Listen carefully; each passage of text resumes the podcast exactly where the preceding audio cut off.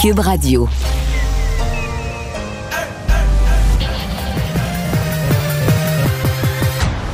Mario Dumont. Organiser, préparer, informer. Les vrais enjeux, les vraies questions. Mario Dumont. Les affaires publiques n'ont plus de secret pour lui. Cube, Cube Radio. Bonjour tout le monde, bienvenue à l'émission vendredi après-midi, notre dernière de la semaine. Euh, J'espère que vous vous portez bien, que votre semaine a été bonne et que vous la finissez dans la bonne humeur. C'est notre cas. Bonjour Vincent. Salut Mario. Euh, euh, c'est peut-être pas bien informé, mais ça se peut-tu que c'est un automne difficile pour le un automne difficile pour le Canadien? Tu, tu sens que c'est difficile euh, Pour le Canadien, pour, ouais, euh, ouais, ouais, novembre à oublier, un octobre aussi, un Un automne à oublier. Ouais, ouais. parce qu'on écoute, il y a cinq minutes, donc on n'aurait pas commencé l'émission avec ça, mais ça vient de tomber. Le Canadien de Montréal qui annonce que Marc Bergevin, directeur général des Canadiens, est positif. Là, tout le monde pense et Et congédié. dit non, non, hein, non, il est positif, mais à la COVID. Alors, le seul positif qu'on a en Canadien en ce moment, c'est Marc Bergevin. C'est le test de COVID. On dit qu'il est suivi par le personnel médical des Canadiens. Va se euh, s'éloigner un peu de l'équipe pour quelques jours et les protocoles ben, sont suivis, ceux de la Ligue nationale et de la santé publique. Mais là, euh, bon, je comprends que l'équipe peut jouer quand même sans Marc Bergevin, mais ça en rajoute juste une couche de plus, là. Ben, disons qu'à l'impression générale que C'est la une débandade. mauvaise, ouais, ouais. Faut rappeler qu'ils ont perdu 6-0 hier euh, contre les Pingouins. Ils jouent à Montréal samedi. Tu sais que je contre devais y aller avec mon fils, puis j'avais deux choix, puis finalement, à cause de ses examens, on n'est pas allé hier, on a remis ça à plus tard. Après moi, ça pourra pas être payé. On, On va rejoindre Julie Marco. 15h30, c'est le moment d'aller retrouver notre collègue euh, Mario Dumont. Salut Mario. Bonjour. Il y a beaucoup de choses qu'on attend euh, en ce moment. D'abord, les deux dindes euh, du côté de la Maison-Blanche. Il y en a une des deux qui sera graciée. Ah, ben voilà, euh, c'est commencé. Monsieur Biden qui est là. Hey, Mario, est-ce que tu sais comment ils s'appellent, les dindes, cette année? Non? Alors, c'est peanut butter et jelly. C'est pour faire un clin d'œil au, au célèbre sandwich. Je sais pas si Oui, tu manges ça. euh, beurre ça, faut que je te parle de ça. Moi, euh, je, Ah oui? je- je suis allé apprendre l'anglais aux États-Unis, euh, dans un camp avec plein de jeunes. Puis euh, on mangeait pas ça là, chez nous, en tout cas. Je sais pas si au Québec, il y a des gens qui mangent ça, mais, mais là, je me demandais, mais ils sont fous, là. Ils mélangent le beurre de peanut avec la confiture, puis tout ça. Puis là, tout le monde était énervé. Mais Peanut bon. butter and jelly, peanut butter and jelly, c'est dégueulasse. J'adore le beurre de peanut. J'aime correct la Ah non, mais c'est confiture. sucré-salé. C'est très bon.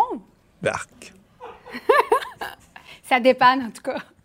Ouais, peut-être. Je te le dis que ça dépanne avec un enfant de 3 ans. Mais, euh, mais Mario, on attend ça, mais plus sérieusement, on attend aussi une mêlée de presse euh, du premier ministre François Legault parce que il rencontre, au moment où on se parle, le nouveau maire de Québec, Bruno Marchand. Il y a plusieurs dossiers chauds, le troisième lien, le tramway. Mario, quand tu as une première rencontre, tu es nouvellement élu comme maire d'une grande ville, Québec, euh, tu arrives avec quoi? Une liste d'épicerie? Tu es à l'écoute, euh, selon toi? Normalement, tu es en mode, euh, tu places tes affaires. Tu es surtout intéressé à connaître l'autre personne en disant on aura affaire, tu échanges des numéros de téléphone. Moi, si je suis maire de Québec, là, je veux avoir une façon de rejoindre euh, François Legault directement. Je suis maire de Québec, pas pour l'écœurer et le déranger tous les samedis matins, là, mais je veux que si j'ai quelque chose, tu sais, j'étais maire d'une des grandes villes du Québec, de la capitale, si quelque chose va vraiment mal, fonctionne vraiment pas, pas que François Legault va faire un miracle, mais au moins il va entendre que ça marche pas, il va aller réparer ce qu'il faut. Donc ça, moi, c'est que je- ce que je demanderais. Mais dans ce cas-ci, parce que pour moi, je, je me trompe, mais je considère que c'est pas une rencontre ordinaire. Moi, si j'avais été conseiller de Bruno Marchand, voici ce que je lui aurais dit. J'aurais dit, Monsieur Marchand, là, le premier ministre, là, ça allait pas bien avec l'ancien maire de Québec. Puis, tu peux pas ben, ben te permettre ça comme deux fois de suite. Là, tu sais. tu peux pas te permettre de dire que là, ça allait mal avec l'ancien, puis là, ça va mal avec le nouveau. Donc, M. Legault est comme condamné à bien s'entendre avec Bruno Marchand. Et donc, pour cette raison-là, j'aurais dit à Bruno Marchand, prépare-toi une liste de trois, quatre dossiers, là, mais pas, pas le tramway, pas des affaires immenses comme ça qui vont devoir être discutées pendant des années. là. Des affaires immédiates que tu pourras obtenir. Une subvention pour ça. Tu des affaires réalistes, faisables à court terme, que tu pourras obtenir. Puis tu vas l'avoir, ta liste d'épicerie. François Legault va vouloir montrer de la bonne foi, va vouloir partir la, la relation sur des bonnes bases, puis il va dire, là, regarde, c'est pas pour une subvention de 3 millions, là, donnez-y. Donc moi, si j'avais été conseiller de Bruno Marchand, j'aurais dit, t'as une porte de grange ouverte devant toi d'un François Legault qui va vouloir que ça aille bien, puis qui va vouloir te le prouver. Fait que fais-y ta, pas, pas une liste de 25 affaires, mais fais-y ta liste de 2-3 affaires, puis toi, tu vas partir ton mandat avec des réussites. Ça aurait été mon conseil. Mais en même temps, le, tramway, il faut que ce soit enclenché. Là. Faut- on peut pas Ouais, attendre mais là, 2030 mais- avant de commencer ça. Oui, mais là, le tramway, c'est immense comme dossier. D'abord, dans le cas du tramway, M. Marchand lui-même, là, doit réconcilier ses discours de campagne électorale avec ses- sa réalité de nouveau maire. Parce que lui, il disait qu'il était contre les dépassements de coûts, mais là, des dépassements de coûts, il y en a. Euh, c'est facile. à dire. Il y a des affaires que tu peux Non, mais dire là, en ils ont changé les règles aussi en cours de route. Bon, oui, c'est ça, mais là, il fait quoi, M. Marchand? Est-ce qu'il veut revenir à un projet plus petit, rapetisser le projet de tramway pour revenir aux anciens coups? Je pense pas. Tu sais, il y a des affaires que tu dis quand t'es. Comme là, il était candidat à mairie, il voulait montrer qu'il allait gérer de façon responsable, mais là, il arrive. C'est son, ça devient le projet de tramway, devient son projet de tramway. Alors là, il dit qu'il va tous, tout le réviser, qu'il va le regarder. C'est très bien. Peut-être qu'il va voir des choses. Peut-être qu'il va juste dire aussi, ah, après l'avoir regardé, finalement, euh, ben, on va garder le projet, on va garder le projet tel qu'il est avec les coûts qui sont prévus. Ouais. Donc, avant de. Ça arrive. Donc, avant de se faire, avant d'avoir des discussions plus loin avec François Legault, je pense que là-dessus, il va devoir se faire sa propre idée. Parce que techniquement, du côté du gouvernement du Québec, le projet actuel, les améliorations qu'ils voulaient, eux, la CAQ, là, pour desservir mieux les banlieues, ben, tout ça, ils les ont eus. Euh, et le financement du tramway, du point de vue du gouvernement du Québec, euh, François Legault euh, et le ministre des Transports ont toujours dit l'argent est là. L'argent est réservé, l'argent est là. Donc, il reste vraiment la, la mise en marche des premières étapes d'implantation du, du- du projet.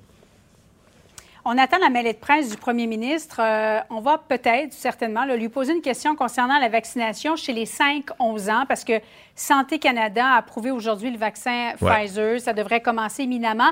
Mario, ça, ça représente quand même un point tournant là, pour M. Legault, qui envisage de lever plusieurs mesures sanitaires une fois que 80% d'entre eux seront vaccinés.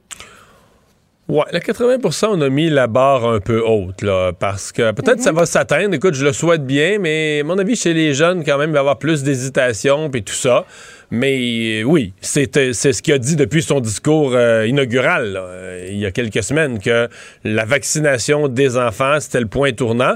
Avec une logique aussi, parce que le dernier lieu, si tu regardes les éclosions, le dernier lieu où il y a beaucoup d'éclosions, sont les écoles primaires. Et si les écoles primaires se ramenaient à un taux d'éclosion équivalent aux écoles secondaires, ça serait une grosse différence. Puis c'est ce qui risque d'arriver une fois les jeunes vaccinés. C'est probablement ce qui va arriver. Donc, euh, c'est le- le- l'espèce de euh, de repère là, que M. Legault s'est mis. Quand les enfants vont être vaccinés aux primaires, euh, on va enlever les, euh, l'état d'urgence, etc., le sanitaire. Donc, euh, là, par exemple, il y a deux choses. Il faudra que la campagne se mette en marche, qu'elle soit bien organisée. C'est une campagne qui va fonctionner, là, selon ce que, ce que me disait le, le directeur du- de, la, de la vaccination. Oui, dans les écoles, mais en parallèle, on va permettre aux gens de prendre des rendez-vous parce qu'on s'attend, et surtout chez les plus petits, là, 5, 6, 7 ans, on s'entend ce qu'il y en ait beaucoup, là, que les parents vont dire Ouais, c'est bien le fun que ça passe à l'école, mais euh, maman ou papa veut être là avec l'enfant, donc on va prendre rendez-vous le soir, puis on va préférer y aller vraiment en accompagnant son enfant. Donc ça va se faire, les, les deux vont se vont s'opérer en parallèle, donc il faudra être efficace sur les rendez-vous, efficace dans la relation avec les écoles, et à mon avis, il faudra fournir aussi euh, de l'information. Il faudra que rapidement le gouvernement ait des réponses aux questions, il faudra que rapidement le gouvernement, parce que les parents vont avoir de- des questionnements, on les entend déjà, même des parents qui sont, bon, les dindes arrivent, les parents qui sont pro-vaccination. Hey, mais Mario, je le trouve en forme quand même. Là. Il a subi une coloscopie un peu plus tôt aujourd'hui, anesthésie euh, sûrement mais- locale seulement. là, Ouais, mais mais Julie, euh, Il est là. il est habitué aux, cam- il est habitué aux caméras quand même. Oui, je le sais, mais il va avoir 79 ans demain. Oui, oui, oui, oui, je comprends bien, je comprends bien. Mais bon. Alors, moi, hey, sais-tu quoi, Mario? Moi, je pensais qu'il y en avait juste une des deux qui était graciée, mais les deux seront graciés. Ah, ben. Euh, peanut butter et jelly. Quelle chance, quand même. Bon. ben, Euh, mais et, tu trouves pas ça étonnant? Normalement, on fait ça la semaine prochaine. Parce que. Ah, il s'y prend plus d'avance. Ouais, il me semble d'habitude, c'est si c'est la veille ou l'avant-veille. Moi aussi, j'avais un peu Ben l'impression. oui, hein? Bah, peut-être qu'il fait. Il aime mieux gracier tôt euh, que gracier tard, là. Je sais pas. Bon, alors, ça se passe en direct du côté de la Maison-Blanche. Euh, Mario, le congrès de Québec solidaire. Excuse-moi, mais si ça avait euh, été, ça avait été M. Trudeau avec l'habitude qu'il nous a fait d'être toujours en retard, d'après moi, il aurait été gracié le lendemain du Thanksgiving. On Oui, fait le vendredi après-midi a- un peu, là. Il y a l'heure de M. Trudeau et il y a l'heure normale que nous Oui, avons. oui, c'est ça. Sur notre, sur notre montre. Euh, pendant que ça se passe du côté de la Maison-Blanche, euh, tu as fait Gabriel Nadeau-Dubois un peu plus tôt euh, dans le cadre de ton émission aujourd'hui parce que c'est le congrès de Québec solidaire et Québec solidaire veut élargir son électorat. C'est pas un couteau un, un peu à double tranchant quand tu essaies de plaire un peu à tout le monde, surtout qu'on a connu Québec solidaire comme un parti quand même assez radical. Ouais, mais là, t'as pas le choix. Là, on, on va se dire la vérité. Le Québec solidaire, ils se sont mis dans la tête de supplanter le Parti libéral comme véritable opposition officielle, de devenir d'ici le printemps le deuxième parti dans les sondages. On a mis la barre haute, on veut... on- Alors oui, il faut que tu élargisses ton électorat. C'était des positions... Tu sais, des positions très radicales, c'était pour s'enraciner dans un 5 à 10% de gens très à gauche. Ils avaient déjà commencé à élargir un peu à la dernière élection, et là, on veut y aller un cran de plus. Ça reste des positions très à gauche. Prenons juste euh, l'idée de la semaine de 30... Tout le monde travaille pas plus que 35 heures, 4 jours, 4 semaines de vacances par année pour tout le monde euh, en partant. Ouais. Euh, tu sais, et je posais des questions ce matin à Gabriel Nadeau-Dubois qui n'avait pas encore de réponse. Dit, On va voir à ça plus tard, mais on est dans un contexte de pénurie de main-d'œuvre. là. Donc, si tu enlèves, je sais pas moi, des, des journées de travail, des heures dans tout le marché du travail, là, tu soustrais des heures, tu soustrais des journées. Je comprends bien là, que tout le monde. L'idée de travailler moins, il n'y a pas grand monde qui, est- qui est- fâché de ça. Tout le monde, tout le monde rêverait de travailler moins. Mais euh, ça soulève quand même. Est-ce que dans le contexte de la pénurie de main-d'œuvre actuelle, c'est une position qui est responsable ou au moins est-ce que Québec solidaire a mesuré les impacts? Euh, il, semble, euh, il semble que non pour l'instant. ben, on verra bien. On va suivre ça en fin de semaine. C'est notre collègue Claudie Côté qui va suivre ça pour nous. Alors, sur ces deux dindes, Mario, qui seront graciés, nul autre, par le, le président américain Joe Biden. Merci beaucoup. Bonne fin d'après-midi à toi. Bon week-end. Au revoir. Alors, oui, Ben- Vincent, tu veux me parler des dindes? Ben, là? ouais, parce que je vous entendais parler et j'ai entendu tes petites pointes d'humour. euh, et M. Biden en fait- le, le- le fait aussi parce que c'est un peu une tradition chez, euh, chez plusieurs présidents de faire euh, ben, des, des petites blagues. M. euh, Obama faisait ses dad jokes. Il y en a fait quelques-unes, M. Biden, même s'il y a quand même eu euh, écoute, euh, des, des- des examens euh, aujourd'hui. Alors, dans ses blagues du jour, il a dit entre autres que, euh, bon, il dit peanut butter et jelly, les deux, les deux dindes.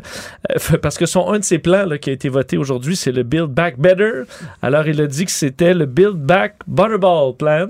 OK. Bon, alors, une petite joke de dinde ici.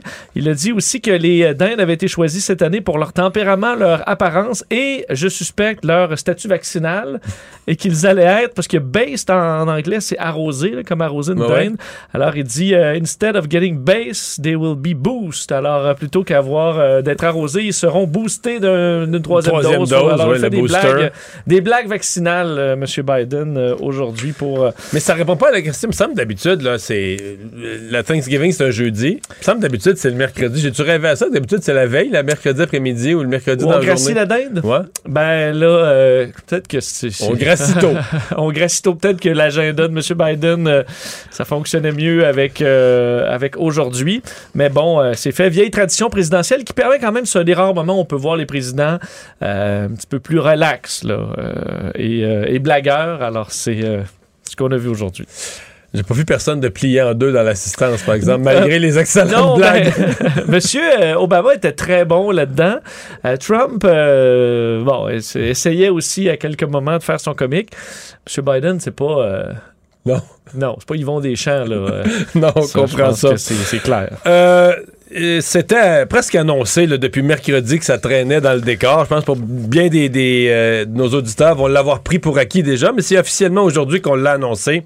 La fin des tests PCR pour les courts voyages aux États-Unis. Oui, euh, on l'avait annoncé effectivement. C'est la date qu'on on attendait. On savait que ça allait être bientôt. Et ça allait effectivement compter du 30 novembre. euh, les personnes qui par voie aérienne ou terrestre vont partir pour moins de 72 heures aux États-Unis pourront euh, revenir sans présenter un test négatif. Donc ça enlève des coûts, mais aussi euh, du temps pour pouvoir euh, réaliser ce test-là.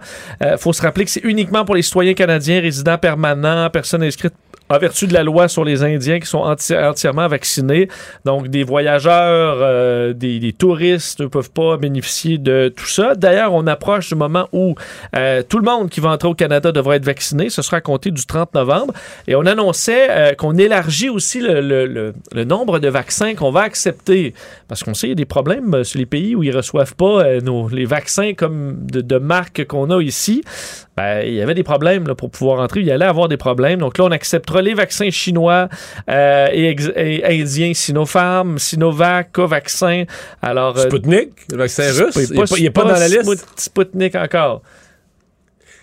Je suis pas si sûr du Sputnik. Hein? Je- je- Parce les- Russie- visiblement, les Russes sont pas sûrs du Sputnik aussi eux-mêmes, parce que le, à plusieurs endroits, le taux de vaccination Ouais, est il y a deux tiers qui sont pas vaccinés.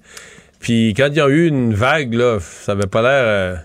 À freiner beaucoup pour dire que Ouais, quand il y a autant de gens en pas Europe, vaccinés, c'est ça, c'est ouais. ça on voit quand même des, des hausses assez fulgurantes donc euh, des détails quand même euh, encourageants sur euh, ce- cette frontière où les murs ça, ça, ça- ça m'insiste de plus en plus Juste à dire que mon originalité souffre là, parce que la joke qu'on a faite tout à l'heure que la seule le, oui le sur la test caméra? Le, non, non, non. Ah, le, le- que Bergevin, là, c'est son test, c'est la seule chose, le seul positif du Canadien dans la saison.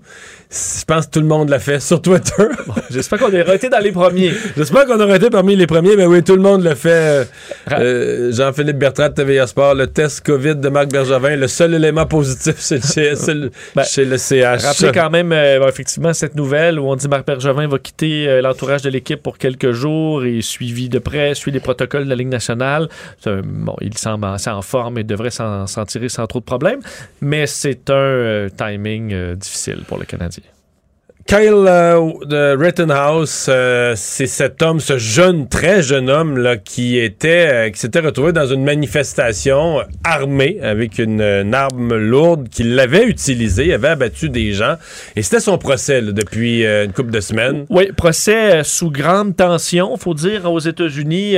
Diffusé sur les diffusé, réseaux. qui est devenu très, très politique également. On se souvient que lors de cette manifestation de Black Lives Matter, il avait, alors qu'il voulait se présenter pour protéger, euh, disait-il, les, les magasins de, de violence, d'émeutes, avait fait feu sur trois personnes en tuant Mais, mais on deux, comprend que le le- pour moi, là, puis je voyais les Américains qui se séparent en deux. Puis je comprends pas qu'ils se rendent pas compte que le problème, il est là. Le- euh, faut pas que tu ailles plus loin, là. Dire, le problème, il est qu'un gars, il avait 17, il n'y a pas son 18 avait à l'époque. 17 ans, ouais. Qu'un gars de 17 ans se dise, ben moi, là, il y a des manifestants, faut que j'aille protéger des commerces.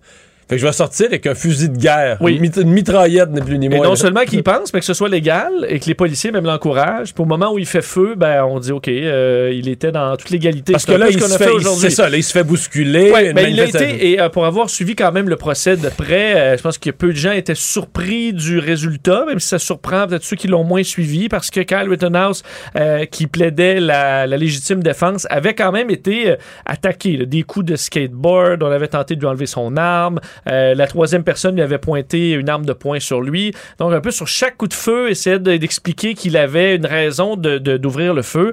Ça a convaincu le jury que c'était de la légitime défense. Ce qui est le gros problème là-dedans, Mario, c'est que oui, ça semblait légal. Donc le jury, il doit aller avec la, la- loi en vigueur, que c'était visiblement légal. Mais ce qui est anormal, c'est que ce soit légal et c'est que les, les- les- législateurs aient rendu ça légal parce qu'on n'a même pas été capable de condamner pour possession d'armes euh, illégales parce qu'il ne pouvait pas acheter d'armes dans son État, mais là, il n'était pas dans son État. Euh, il pouvait donc avoir euh, une arme si, parce que finalement, c'est uniquement les armes sciées qui, ne peuvent pas être dans la possession d'un mineur.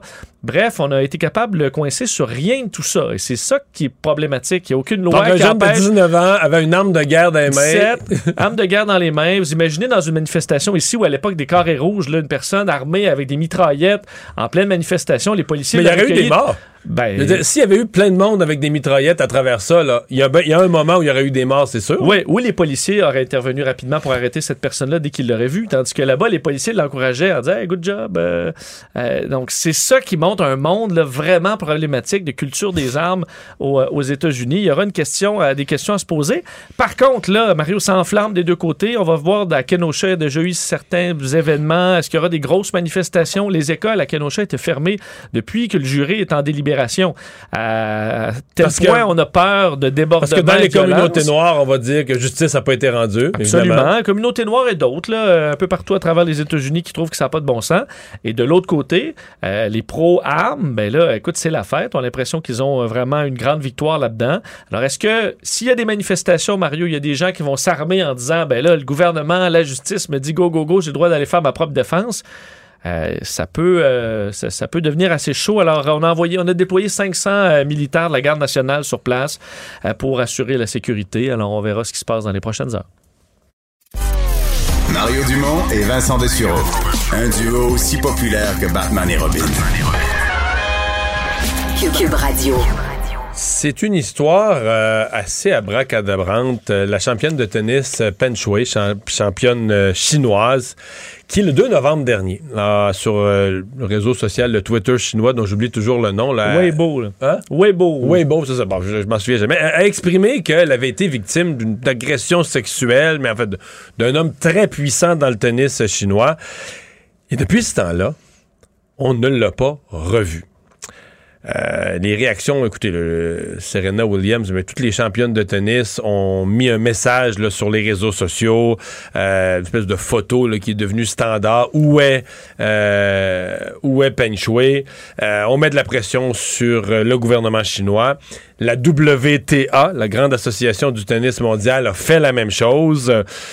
Puis là, Vincent, il y a ce communiqué, communiqué qui officiellement parle en son nom, Oui. Disant Euh, que tout va bien. ben, Oui, la cite en quelque sorte. Euh, communiqué, écoute, euh, n'importe qui peut en écrire un. c'est ça que ça que j'ai Euh, dit ce matin à LCN. Moi, moi, je peux écrire un communiqué sur l'ordi qui est devant moi puis faire parler le pape. là. Oui, ça et euh, des, euh, des- une publication d'un journaliste euh, chinois, mais affilié euh, évidemment aux médias euh, gouvernementaux euh, chinois près du Parti communiste, euh, qui publiait des photos aussi en disant, ouais, elle va bien, elle a dit bon week-end vendredi dernier avec des photos, mais des photos qu'on peut pas dater.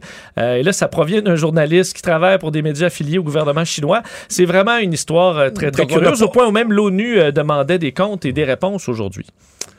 On en discute avec euh, Eugène Lapierre, vice-président de Tennis Canada, directeur de l'Omnium Banque Nationale. Euh, bonjour, Monsieur Lapierre. Ah, bonjour. C'est un, vrai choc là, pour le monde du tennis euh, partout sur Terre. Hein? Ah, ben, tout à fait. Tout à fait. C'est une affaire euh, vraiment qui, ben, qui déborde le cadre sportif euh, comme tel, mais que ça arrive dans, notre sport qui habituellement fait pas trop de vagues, euh, ni d'un bord ni de l'autre. Alors, euh, on, veut avoir des réponses. Alors, euh, chapeau au leadership de, la WTA, qui est la Women's Tennis Association, et de son, président, euh, Steve Simon. euh, d'avoir euh, de se tenir debout puis de demander euh, demander des comptes. Alors euh, on, on lâchera pas le morceau de ce côté-là. On veut ce qu'il demande euh, Steve Simon, c'est on, on veut savoir qu'elle est en sécurité. Mais on, veut des, on veut que- des preuves convaincantes qu'elle est bien. Là. Ben oui, ben oui, ben oui, on peut y parler quoi. Est-ce qu'on peut lui parler? On a tout le monde a essayé de lui parler, personne n'est capable de la rejoindre, et, euh, et donc c'est inquiétant euh, de ce côté-là. Puis on, on croit absolument pas à ce communiqué factice qui est sorti euh, il y a deux jours, où, alors que, que c'était quand même possible qu'elle contredisait tout ce que tout, Tout ce qu'elle avait dit avant, ouais. sa sortie, puis qu'elle dit ah non, je fais juste me, je me repose tranquillement à la maison. Euh, ça, alors donc, ben non, ben non. Ouais. Alors voilà. C'est euh, c'est quand même une, grande championne. C'est un nom. Euh, fait plusieurs années qu'elle est euh, dans le tennis. C'est pas euh, c'est pas un petit nom dans le monde du tennis. là. Non, non, on la connaît. On fait, elle a 35 ans, donc elle a roulé sa bosse pas mal. Elle a été classée jusqu'à la 14e place euh, mondiale. Euh, première joueuse en double. Une carrière euh, en, double vraiment importante de ce côté-là. Donc, c'est une joueuse reconnue et, connue, et on, la- on la connaît. Puis même, je sais pas, en, Chine, on me dit qu'elle est assez populaire, assez célèbre en, Chine pour ses prouesses et tout. Donc, euh, donc oui. Et, et donc le milieu du tennis est sans dessus dessous. Tout le monde se, se, se, se, se- se serre les coudes. Euh, On, on appuie le, euh, le- le- les demandes de, de, de la WT, de la WTA. Oui, donc c'était une de mes questions. Donc Tennis Canada appuie là, la position de la WTA. Ah ben c'est clair, bien sûr, bien sûr. On veut, on veut, on veut avoir. C'est inadmissible qu'une joueuse disparaisse euh, et, et qu'on n'entende plus parler. Euh, c'est clair que c'est en, lien avec qu'elle a, ce qu'elle a, ce qu'elle a sorti il y a quelques jours, le fait de s'être, s'être fait violer, d'avoir eu du harcèlement et tout ça par le, aux dirigeants chinois. Alors c'est clair que c'est en relation avec ça. On veut savoir que euh, les choses vont se faire dans la transparence et qu'il va y avoir une suite à cette à sa sortie. Et on veut surtout savoir qu'elle est en sécurité présentement. Euh, ce que je trouvais, M. Lapierre, assez courageux de la, position de la WTA, c'est de dire bon, on va être prêt à, avoir des conséquences là, envers la Chine, à annuler des événements s'il le faut, à payer le prix. Est-ce que ça, euh, c'est une menace qu'ils peuvent, euh, selon vous, mettre en, exécution? Ce qui est assez rare quand même. On a vu beaucoup de pays où on respecte pas nécessairement les droits de l'homme recevoir ces, ces, ces temps-ci de nombreux événements internationaux. Est-ce que c'est le temps que les grandes organisations disent ben là, c'est assez, on va payer le prix, puis on va, on va se retirer de certains de ces pays-là? Ben, vous avez entièrement raison. Et, oui, il y a une question de courage de, de, de, d'une petite fédération euh, sportive d'affronter euh, le géant chinois d'une part. Mais le fait d'être, prêt de perdre des, des, des contrats d'importance, des, des, ils ont sept ou huit tournois à la, au courant de l'année euh, et, des, et, des, contrats de, de, partenariat importants avec la, la WTA. Alors oui, alors sans, sans équivoque, euh, Steve Simon a, déclaré qu'il était prêt à, laisser ça de côté. Euh, pour ce qui doit, pour, la justice, quoi, pour ce qui, ce, qui, est correct de faire. Mais il y a plusieurs joueuses, euh, tantôt j'ai mentionné Serena Williams, là, il y en a un grand nombre qui ont qui ont personnellement, là, individuellement, les joueuses exprimé leur solidarité, partagé cette photo là, de, de la, leur ami, là, comme, comme ils la présentent, ou leur collègue Penchway, euh, avec euh, le, message le Where is Penchway? Ou Où est Penchway? Et il y a plusieurs joueuses qui l'ont, qui l'ont fait. Bien sûr, et je pense qu'il y a aussi des, des joueurs du côté euh, du côté masculin. Je, écoutez, je serais pas surpris que ça se que, que, que, ce mouvement euh, s'amplifie euh, du, du, côté sportif dans d'autres pour d'autres des athlètes d'autres sports. Euh, c'est ce qu'il faudrait qu'il arrive. Là. Je pense que c'est pas une affaire banale et ça dépasse le, tennis comme tel, ça dépasse le sport comme tel. On veut pas voir ça. Puis nous, disons, en, étant canadien, on a vu des choses récemment avec avec les, deux Michael et tout ça, mais on a vu que les choses ne se passent pas de façon super transparente toujours hein, là-bas. Mais là, on, veut demander des comptes. Ouais. Ouais. Dans les deux Michael, c'est épouvantable, mais là, c'est différent. C'est que c'est une Chinoise elle-même. C'est une Chinoise, elle est chez elle, euh, a fait quelque chose qui déplaît à un haut placé du pays. Et c'est pas rien, là, une citoyenne disparaît. C'est surréaliste. Euh, Monsieur Lapierre, merci d'avoir été avec nous. Ben, Au revoir, Eugène Lapierre, le vice-président de Tennis Canada.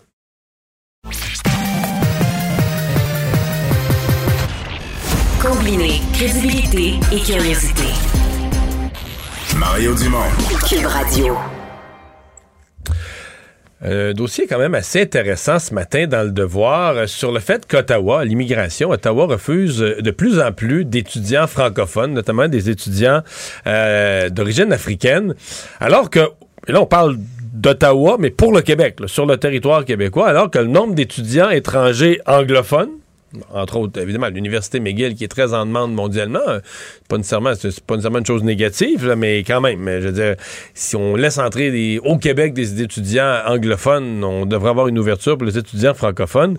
Il semble que là, euh, c'est beaucoup plus compliqué. L'article parle des avocats en immigration là, qui se plaignent de taux de refus qui euh, frôlent les 100% pour certains pays d'Afrique, les francophones, les étudiants francophones de certains pays d'Afrique. Euh, aujourd'hui, ça a suscité des discussions, et notamment sur les réseaux sociaux. Il y a euh, le professeur de sciences politiques, directeur du département de l'université euh, de l'université Laval, Éric Montigny, qui s'est exprimé. Bonjour. Bonjour Mario, directeur de programme. Directeur de programme de, sciences politiques. De, doctorat, exact. Quand la, réaction première en voyant ça, ça a été oui, absolument, on a ce problème-là. Ah, tout à fait. C'est un, problème qui est important. Puis pénalise des étudiants qui ont des super bons dossiers académiques. Et, euh, on le voit euh, dans une admission. Nous, on, le voit de deux façons. D'abord, les étudiants qui sont privés d'avoir l'autorisation d'entrée, même s'ils sont acceptés, puis qui ont, fait la preuve, qui ont des, ressources pour, euh, pour venir au Canada, parce que ça prend effectivement des ressources pour, faire des études doctorales.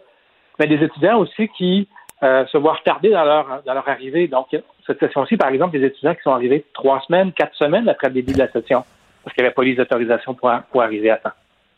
Donc, ils arrivent en retard, la session est commencée, à cause de l'immigration. Exact. Donc, ça passe sur un mauvais pied. Euh, et c'est un parcours important, d'abord d'étudier dans un pays étranger. C'est un investissement aussi considérable pour, pour, pour des gens qui, qui viennent d'Afrique de l'Ouest ou du Maghreb, notamment.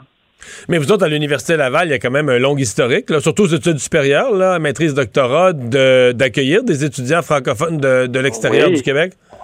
Oui, c'est un bassin important pour nous parce qu'il y a des liens historiques avec l'Université Laval et, le continent africain, mais aussi beaucoup de nos diplômés qui, euh, contribuent à la vie politique, à la vie sociale de leur pays.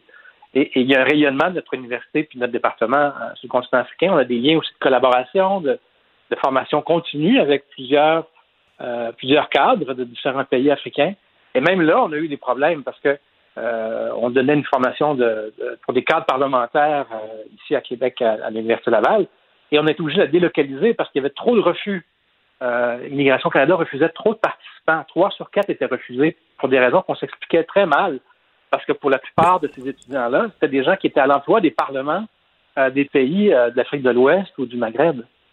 Mais, des raisons que vous vous expliquez très mal à l'Université Laval, mais est-ce que Immigration Canada les explique, ces raisons-là? Est-ce qu'elles restent dans le, dans le néant ou est-ce que est-ce qu'on fournit une sorte d'explication du côté des autorités de l'immigration du Canada?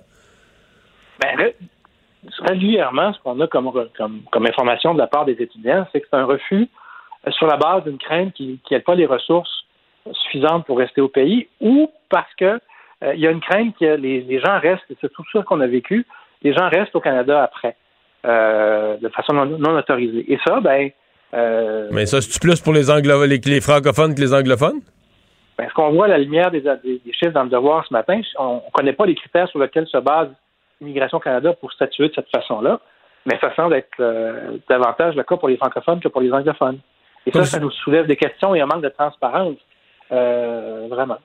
Comme si on avait un préjugé négatif à l'égard des étudiants francophones. Ben, c'est une crainte. C'est une crainte qu'on voit à la lumière de l'article, mais ça vient aussi confirmer euh, une perception qu'on avait, euh, mais même une incompréhension.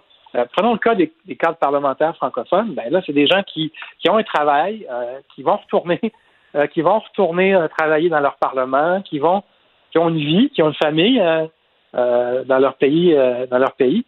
Donc, on ne s'est jamais expliqué comment ça se fait qu'il y avait un, taux de refus si important euh, pour poursuivre nos formations, par exemple. Mhm. Euh, est-ce que, euh, bon, je, présume que c'est un dossier, si ça touche l'Université Laval, doit toucher d'autres universités. Est-ce que dans les demandes du Québec en matière, parce que là, le Québec, il faut finir par avoir une liste d'épiceries en matière d'immigration, de choses à réformer, les travailleurs temporaires, etc. Mais est-ce que c'est quelque chose que le gouvernement du Québec devrait mettre dans ses, dans ses demandes? Ben, on devrait comprendre hein. qu'est-ce qui, est-ce qu'il y a un traitement différencié selon qu'on soit francophone ou anglophone? On devrait comprendre aussi euh, qu'est-ce qui, qu'est-ce qui fait qu'il y a autant de délais? Il y a des délais qui sont importants, qui sont, euh, qui sont, qui existent depuis même avant la pandémie, qui sont accentués avec la pandémie. Par contre, les délais, ils ne semblent pas limités au cas des étudiants. on le voit pour des travailleurs étrangers. Le Québec se plaint de délais à Ottawa dans, dans plusieurs sphères de l'immigration. Ah, vous avez raison. Puis, et c'est une préoccupation qui est, importante pour le Québec. Mais ceci dit, moi, je partage mon expérience personnelle. Il faudrait voir euh, comment, ça, comment ça se retrouve aussi dans d'autres universités, dans d'autres départements. Mais chez nous, c'est clair que c'est un enjeu. Éric Montigny, merci d'avoir été là. Merci à vous. Au revoir. Cube Radio. Les rencontres de l'heure. Chaque heure, une nouvelle rencontre. Nouvelle rencontre. Les rencontres de l'heure. À la fin de chaque rencontre, soyez assurés que le vainqueur ce sera vous. Cube Radio. Une radio pas comme les autres. C'est le moment de la chronique juridique avec Nada Boumefta, avocate en droit criminel et protection de la jeunesse. Bonjour Nada. Bonjour messieurs, c'est vendredi, on danse. Oh! Eh, eh, tu veux nous parler par exemple d'un jeune qui a pas eu euh, qui a pas eu la chance de danser, d'un jeune qui se plaint des traitements, euh, qui porte, porte plainte même pour les mauvais traitements, euh, qui l'a subi dans un centre jeunesse. Oui, effectivement, et on parle pas de centre jeunesse bien loin de chez nous. C'est un centre jeunesse qui est en lien avec le CIUS de l'Ouest de Montréal. Et quand on parle de centre jeunesse, c'est pas un centre de détention, ça je tiens à le rappeler. Ce sont souvent des jeunes qui euh, se retrouve sous la protection du directeur de la protection de la jeunesse, donc sous des dossiers de DPJ qu'on amène là-bas parce qu'on n'a pas de famille d'accueil ou parce qu'on juge que pour la sécurité et l'intérêt de cet enfant-là, il est mieux qu'il soit encadré entre ces murs-là. Et ce jeune-là, malheureusement, s'est retrouvé contraint et isolé dans une pièce euh, à l'aveugle, c'est-à-dire sans fenêtre, située au sous-sol du Centre de protection de la jeunesse à Montréal.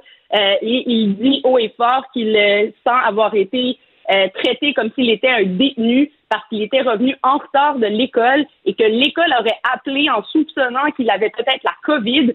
Alors, le Centre de la protection de la jeunesse justifie son isolement comme ça, mais je rappelle que c'était une pièce sans fenêtre, qu'il est resté là à peu près quatre jours sans sortie.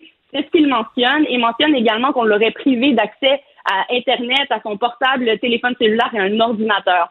Donc, c'est assez particulier comme situation et il décide aujourd'hui de rendre la chose publique parce qu'il réalise euh, que ce n'est pas le seul, en fait, qui subit ce type de traitement-là et majoritairement on parle de jeunes autochtones et de jeunes de minorités visibles. Mhm. Euh, qu'est-ce que la, le centre jeunesse euh, répond euh, aux, plaintes du jeune?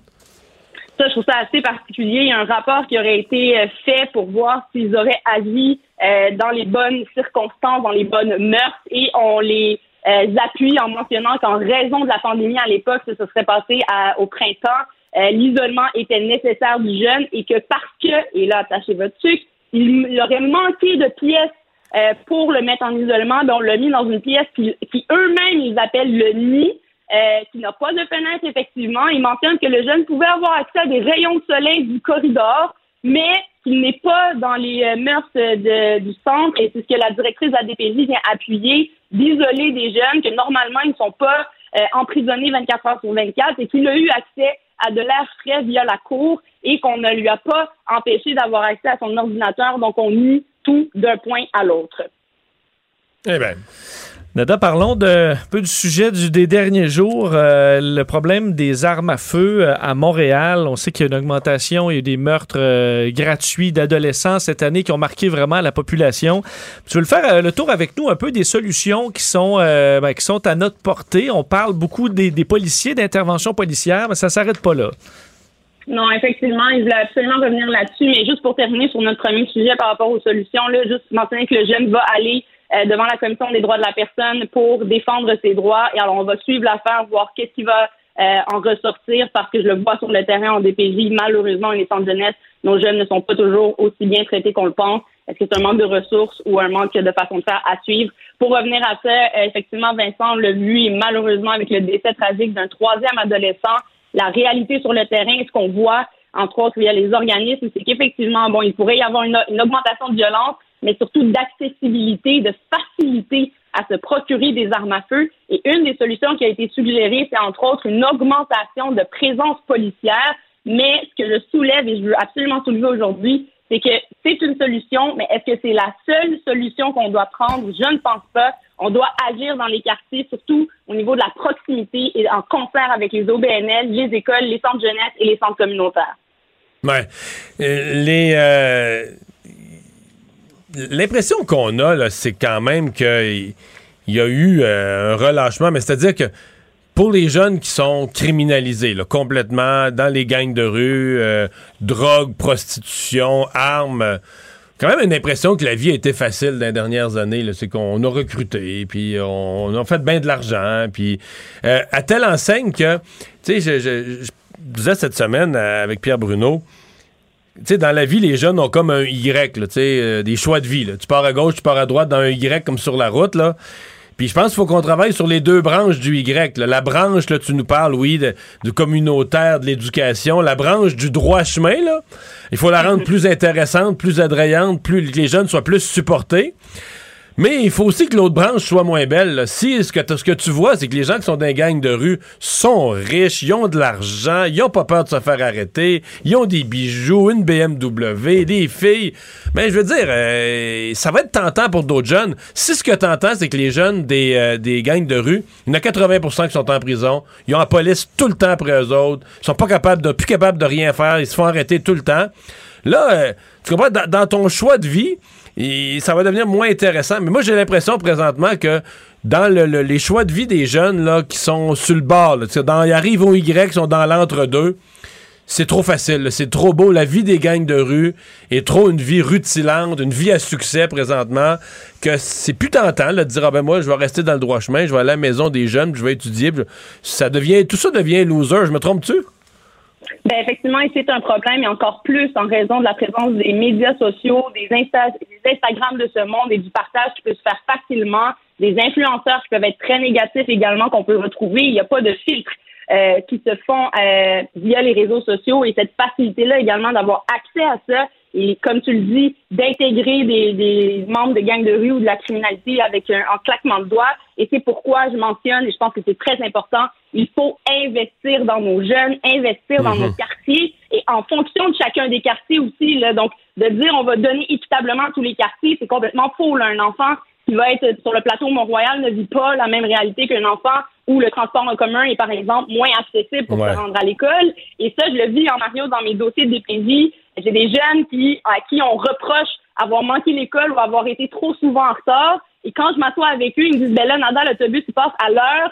Euh, quand je le manque, ben, j'ai manqué déjà tout mon avant-midi. Fait que je me retrouve à y aller seulement l'après-midi où il y a des problématiques comme ça. Donc, on voit comment ça peut être très euh, de base comme problématique, mais c'est quelque chose dont on a le pouvoir et on peut changer les choses. Et là, évidemment, c'est du pouvoir politique, du pouvoir d'investissement, mais aussi investir au niveau là, de ce qui est communautaire et auprès euh, des ressources, comme entre autres la clinique juridique de Saint-Michel, pour rebâtir la confiance, mais aussi euh, montrer d'autres chemins aux jeunes, comme peut-être celui du droit. Oh, oui, bien sûr. Euh, D'ailleurs, Nada, tu, bon, tu es avec nous pour euh, vulgariser un peu ce, ce- ce milieu-là juridique, mais tu t'impliques aussi auprès des futurs juristes. Euh, il nous reste à peu près une minute, mais parle-nous de cette clinique juridique de Saint-Michel, parce que vous avez un événement, entre autres, bientôt. là. Oui, effectivement, on a quand même un, un gros euh, horaire qui s'en vient, qui commence dès ce soir. Donc, un spectacle bénéfice euh, au Club Soda présenté par Joy Ride Record, Sirius XM et M pour Montréal, où plusieurs artistes, dont M Post et Simon Loud, vont euh, défiler pour ramasser des sous pour la clinique juridique Saint-Michel, euh, de laquelle je suis vice-présidente et fière euh, représentante pour aider la communauté et les communautés à avoir un meilleur accès à la justice, mais aussi sensibiliser sur euh, des problématiques et des réalités telles que celle du profilage racial qui existe ici aussi. Et donc, samedi, on va tenir euh, notre deuxième édition de marathon de témoignages, 12 heures de marathon en live, des gens qui vont se succéder, parler de leur expérience, mais également des invités de marque, euh, comme notre député Marois qui va passer, également un ancien euh, juge de la Cour suprême, Louis Lebel, qui sera partie de notre euh, sélection d'invités qui vont venir parler de cette réalité-là euh, juridique et du fait que ça existe et que c'est un problème qu'on tente d'éradiquer, entre autres en aidant les gens dans leur démarche juridique, que ce soit déontologique devant la Commission des droits de la personne ou même dans des dossiers criminels dont on a eu la chance d'avoir des résultats, entre autres d'acquittement euh, cette année. Alors, on désire pousser plus, aider encore plus, mais surtout sensibiliser la population et être euh, euh, savoir que ça existe et euh, pouvoir agir. Donc, n'hésitez pas à faire des dons, c'est gsm.ca ou à venir ce soir au show, euh, sachant que tout est réouvert. Alors, on va pouvoir danser ensemble, Oh. mais pour la bonne cause. Merci, Nada. Bonne chance. Merci, à Bye bye. lundi, au revoir. Mario Dumont. Il analyse l'actualité et sépare les faits des rumeurs. Il n'a qu'une seule parole, celle que vous entendez. Cube Radio. Il y a un débat qui est en cours au Québec depuis un certain temps. Faut-il avoir un bac, donc des études universitaires, pour devenir infirmière ou infirmier? Et euh, le débat a repris euh, une certaine vigueur au cours des derniers jours parce que euh, dans magazine interne, revue interne de l'Ordre des infirmières, euh, il y a un éditorial qui est signé par M. Mathieu, le DG, qui euh, répète la position que l'ordre euh, a, établie depuis un certain temps, que tout le monde, on devrait plus avoir de gradué collégial, que tout le monde devrait passer par un baccalauréat universitaire. Ça fait du bruit dans le monde des cégeps, ça fait du bruit dans les départements d'enseignement des, euh, des techniques infirmières au collégial. Bernard Tremblay le président de la Fédération des cégeps. Bonjour, M. Tremblay. Bonjour, M. Dumont. Il y a un argumentaire quand même que la santé, ça s'est complexifié, les médicaments, les technologies, etc., euh, qu'il faut des gens mieux formés là, pour exercer ce, ce métier-là. Vous y adhérez pas? Euh, en fait, euh, je- je- je- j'aimerais au moins qu'on commence par faire état de, de la qualité de notre formation et, et qu'on me prouve que cette formation-là n'est justement plus adéquate. Il y a des ajustements assurément, on est tous d'accord euh, là-dessus. On attend depuis longtemps notre ministère de l'enseignement supérieur donc euh, euh, révise le programme, mais il reste que euh, je trouve assez, euh, euh, j'oserais presque dire irresponsable que de laisser entendre à la population que nos infirmières sont mal formées alors que les cégeps les forment depuis plus de 50 ans maintenant et que toutes nos études nous montrent que les gens sont satisfaits sur le terrain de la qualité des soins là, qui sont prodigués par nos infirmières. Et cette position-là de l'ordre euh, découle quand même, ils n'ont pas, euh, ils ont pas pensé à ça en se levant, là. ça découle du travail d'un groupe de travail d'un comité. Euh, à quel endroit, vous, dans votre esprit, ils ont erré? Parce que c'est la conclusion à laquelle, semble-t-il, ils sont, qu'ils sont arrivés en comparant ce qui se faisait ailleurs, en regardant les besoins de formation. Ils ont dit, ben dorénavant, euh, être infirmière, là, ça devrait requérir un bac. Ouais. Euh, en fait, euh, je, je, je, je, bon, je peux pas leur prêter des intentions, mais il reste quand même que leur analyse, à, notre avis, elle est biaisée et surtout leur analyse, euh, elle ne relève pas donc d'une, je dirais, d'un pouvoir qui revient à l'ordre. hein. Dans notre système au Québec, les ordres professionnels sont là pour établir les compétences qui sont nécessaires pour obtenir le permis d'exercer. On est tous d'accord là-dessus. Mais le rôle de déterminer ces compétences-là doivent doivent-elles être développées au cégep, à l'université ou, dans un centre de service scolaire, ça appartient au ministère de l'Enseignement supérieur. Et c'est là que moi, je fais appel à la ministre là, pour qu'elle réagisse puis qu'elle confirme que c'est sa prérogative et que c'est pas à l'ordre de déterminer que ça prend un bac ou, autre. Ce ne sont pas des experts de la formation. Nous, on est des experts de la formation. On a la prétention que malgré les comparaisons qu'ils nous, qu'ils nous offrent, euh, vous savez, en Ontario, euh, oui, c'est un bac, mais c'est un bac qui est offert par les collèges en Ontario. Ouais, bon, ben, le ouais. Là, là, vous me devancez, parce que c'est sûr que c'est une chose que je voulais regarder avec vous. On dit ailleurs, c'est de l'université. C'est de l'universitaire, au niveau universitaire. Mais ailleurs, on n'a pas le même système d'éducation que chez nous. Voilà. Donc, fa- faites-nous là la comparaison. En termes, si on, mettons qu'on essaye de, de- d'oublier le fait qu'il n'y a pas de cégep dans les autres provinces, si on le prend en termes de nombre d'années de formation, de quantité d'heures, si on va chercher des, des équivalents, est-ce que nos gradués collégiales, celles qui sortent après trois ans euh, de cégep, ont quelque chose d'équivalent à une bachelière ontarienne ou d'une autre province? Là? Ben, oui, ben, d'abord, la première chose que je dirais, c'est qu'effectivement, il faut se rappeler que le cégep, c'est de l'enseignement supérieur. Dans d'autres dans d'autres juridictions, l'enseignement supérieur n'est pas organisé de la même façon. Et donc, euh, on va à l'université directement. Alors, évidemment, on ne peut pas faire abstraction de ça dans l'équation. Et comme vous dites, ce qu'il faut regarder, c'est plutôt les années d'études et les, et les compétences requises. Et ça, c'est sûr que c'est variable d'une juridiction à l'autre. Donc, on ne peut pas dire euh, avec certitude partout dans le monde c'est la même chose. Au contraire, c'est assez variable. Maintenant, moi, je réponds à ça. Écoutez, on, on peut réviser le programme. Depuis 50 ans, on offre des, des decks qui ont, qui ont trois ans. Peut-être que c'est trois ans et demi que le deck devrait avoir. Peut-être que c'est une formation modulée autrement avec plus de stages qui pourraient être offerts. Mais encore une fois, euh, et, et l'autre question, c'est euh, il peut y avoir des compétences qui sont de niveau universitaire, mais est-ce que toutes les infirmières du Québec, là, les, les 80, les 100 000 infirmières éventuellement qu'on a, euh, qu'on aura, est-ce qu'elles doivent tous avoir, toutes avoir cette formation-là, ou si dans le fond, on peut imaginer qu'il y a certaines compétences qui pourraient être réservées à un petit nombre? Ce qui est le Alors, cas présentement là, avec les infirmières praticiennes. là. voilà, mais cette idée fixe-là, depuis plusieurs années, de l'ordre de dire tout le monde doit avoir un, un bac, ben, ça laisse croire qu'il y a, d'autres pré- préoccupations derrière. là. Il y a, il y a- je, je vais le dire comme je le pense, il y a, il y a une volonté de positionnement des infirmières par rapport pour, pour l'ordre, je dis bien, là, un, un- un désir de positionnement face aux médecins, de trouver une posture qui leur permettrait d'avoir, je dirais, plus de poids. Alors là, on n'est plus dans la protection du public, là, on est dans d'autres choses, dans d'autres considérations, selon moi. Et là, ben, on en, on en fait un peu les frais. Et ce qui est malheureux, c'est qu'on est, hein, je vous en informe, vous ne l'avez probablement pas vu, mais on est en pénurie d'infirmières au Québec. Et, et on a ce débat euh, surréaliste organisé par l'ordre. C'est combien d'infirmières euh, qui sortent de, de, de l'ensemble des, des, euh, des départements, des cégeps, là? Dans une, dans une année, vous en graduez combien? Parce que c'est beaucoup de cégeps qui donnent le programme. là. Oui, c'est, mais en fait, vous savez, le, le, dans le réseau collégial, on, on- on- bon, encore une fois, dans, dans l'historique, là, pardon, dans l'historique des choses, il faut se rappeler que c'est les, les, les cégeps ont été créés en partie à partir donc des écoles d'infirmières. Et donc, c'est pour ça qu'on peut même dire que euh, nos, euh, nos, nos, gradués, euh, ils proviennent donc du réseau collégial depuis plus de 50 ans. Euh, on offre le programme donc dans euh, normalement 46 des 48 cégeps. Donc, évidemment, il y a une question d'accessibilité sur l'ensemble du territoire.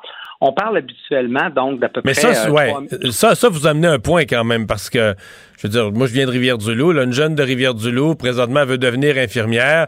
Euh, ses parents n'ont pas besoin de prendre un appartement à Québec ou à Montréal. là. Elle va étudier, peut revenir à la maison. Il y a, il y a Voilà. une question de proximité. Dans plusieurs régions, c'est un facteur quand même. Si on est obligé d'aller à l'université, bon, euh, c'est comme ça a été mon cas. Moi, là, je suis parti pour Montréal, mais euh, il y a quand même Il y a des beaucoup. droits de scolarité, hein? Il y a des droits de scolarité à l'université qu'on n'a pas au cégep. Pour répondre à votre question, c'est à peu près 2500 euh, qu'on gradue donc à chaque année dans le réseau collégial. là. 2500 nouvelles infirmières Oui. qu'on rajoute, qu'on va rajouter, qu'on rend disponible pour le, le- le réseau de santé. là. Oui, puis il faut rajouter à ça que c'est aussi les, les cégeps qui forment les infirmières étrangères qui arrivent au Québec et pour lesquelles l'ordre émet euh, une exigence de formation complémentaire. Et là, on parle encore de, bon, encore dans le contexte actuel où on tente de recruter à l'international, on ajoute là euh, euh, facilement euh, quelques centaines d'infirmières par ce biais-là. Si on enlevait le département de technique infirmière, parce qu'il y a quand même certains cégeps en région, il n'y a pas de cachette, qui sont, qui sont limites en termes de clientèle. quelques cégeps en région où on, tu sais, on a, il y a moins une, dé- une dénatalité. euh, déjà qu'en région, il y a un vieillissement de population, donc on a des nombres d'étudiants juste limites pour pouvoir rester ouvert et garder les départements. Ben, Est-ce que euh, perdre complètement, mettons qu'on dit qu'il n'y a plus rien de ça au cégep, perdre complètement technique infirmière, ça serait, ça ferait un trou là, dans, le, le- le- dans ces cégeps-là? Ben, clairement, il y aurait un enjeu de vitalité dans, dans certains milieux et, et c'est et, euh, vraiment donc à la fois oui pour le cégep, mais comme vous dites pour la région. Vous savez, des, des gens qui sont formés à Montréal, on sait toute la difficulté que ça représente après ça de, de, Ah, de les ramener en région, c'est ça. De les ramener en région. Alors, c'est sûr que euh, de, de penser qu'on irait dans cette voie-là, il y a, il y a un enjeu euh, clairement d'accessibilité aux soins, puis il y a un enjeu de vitalité des régions. Pour moi, c'est euh, c'est indéniable. Bernard Tremblay, merci de nous avoir parlé. Ça fait plaisir. Au Bonne journée. Les vrais enjeux, les vraies questions. Les affaires publiques n'ont plus de secret pour lui. Mario Dumont.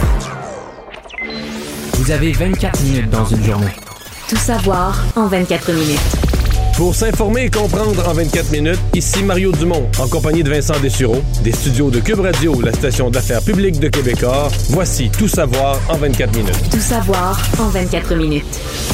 Bien, on commence avec une autre tuile qui tombe sur euh, le Canadien de Montréal et ça touche son directeur général, euh, Marc Bergevin. Euh, L'équipe euh, donc qui a annoncé que Marc Bergevin avait reçu un résultat positif à la COVID ce matin, vendredi, donc euh, disant qu'il est suivi par le personnel médical des Canadiens, va quitter, euh, s'éloigner de l'entourage de l'équipe pour quelques jours. On suit tous les protocoles, des protocoles à la fois de la santé publique, protocole également de la Ligue nationale. Mais euh, alors, est-ce que ça bouleverse beaucoup les plans du Canadien? Peut-être pas. là. on peut déplacer le DG en télétravail quelques jours, Mario, mais ça, Ben, peut-être ça retarde- en ajoute une Peut-être couche. ça retarde la décision de, de Jeff Molson. Tu, tu peux pas, tu peux pas le congédier. euh, Tout tu peux pas congédier un homme malade. Quoi qu'on dit qu'il est en. Il Oui. semble en. Mais je veux dire, en dans relative 10 bonne- jours, ça va être réglé. Là. La COVID? Oui. Oui. Oui, oui. Mais je pense que c'est. J'ai l'impression que Jeff Molson laisse. C'est triste, là, puis, mais j'ai l'impression que Jeff Molson, je comprends pas totalement sa stratégie, mais il laisse l'équipe se désagréger pour comme justifier sa décision. Bon, je suppose qu'il laisse couler du charme. Il laisse couler Dominique Ducharme avec Marc Bergevin, puis pour repartir à zéro. Est-ce qu'il va. Parce qu'on le voit pas euh, prendre euh, ce- ce- ce- son équipe dans le trouble euh, de, de, de main de Mais maître. là, là, hier, en ce moment, là, de 6-0, main ferme. 6-0, je me suis posé la question en me couchant. Tu sais, il y a toujours l'électrochoc, l'humiliation qui fait que là, ben, t'as obligé plus, de plus le choix, il faut que tu fasses quelque chose. Mais il semble que non. C'est que ça semble vraiment au, au troisième étage là, du Canadien, ça semble. Tout le monde semble très calme. Parce que hier, j'ai pris le métro, euh, Mario, au moment où euh, le Centre Bell se vidait, là. Donc, j'étais dans le métro bondé de gens avec leur chandail du Canadien qui sortaient du sortaient match. Et écoute, c'était c'est la débandade. Non, mais hier, Il y en a qui racontaient qu'il y avait devant eux des, des jeunes d'une école. là. Puis, tu sais, ça. Tous les enfants complètement déconfits. euh, Tu sais, il n'y a rien. euh, tu peux pas. Non, hier, 6-0, c'était épouvantable. La bière n'est pas à moitié prix, là. Non, non, Le c'était. billet l'est peut-être, là, mais. Ben, même pas euh, le Canadien. Oui, la, la Il n'y a pas de revente. surenchère. Il n'y a pas de surenchère. là. La revente se fait au mieux au prix du billet lui-même. Mais non, non, il n'y a pas de surenchère sur les billets. Mais les gens qui achètent leurs billets du club de hockey canadien ou qui ont leur billet de saison payent le plein prix là, pour une équipe, ça, sincèrement. C'est pas une équipe de la Ligue nationale. là. Donc, euh, ça, fait, euh, ça fait dur, mais ça semble pas, ça semble pas fatiguer M. Molson. Meilleure nouvelle que c'est là une nouvelle très attendue. La vaccination des 5 à 11 ans pourra commencer à la grandeur du Canada et ça assez rapidement puisque, tel que prévu, Santé Canada a dévoilé aujourd'hui euh, qu'ils approuvaient le vaccin Pfizer BioNTech pour l'administration aux enfants de 5 à 11 ans.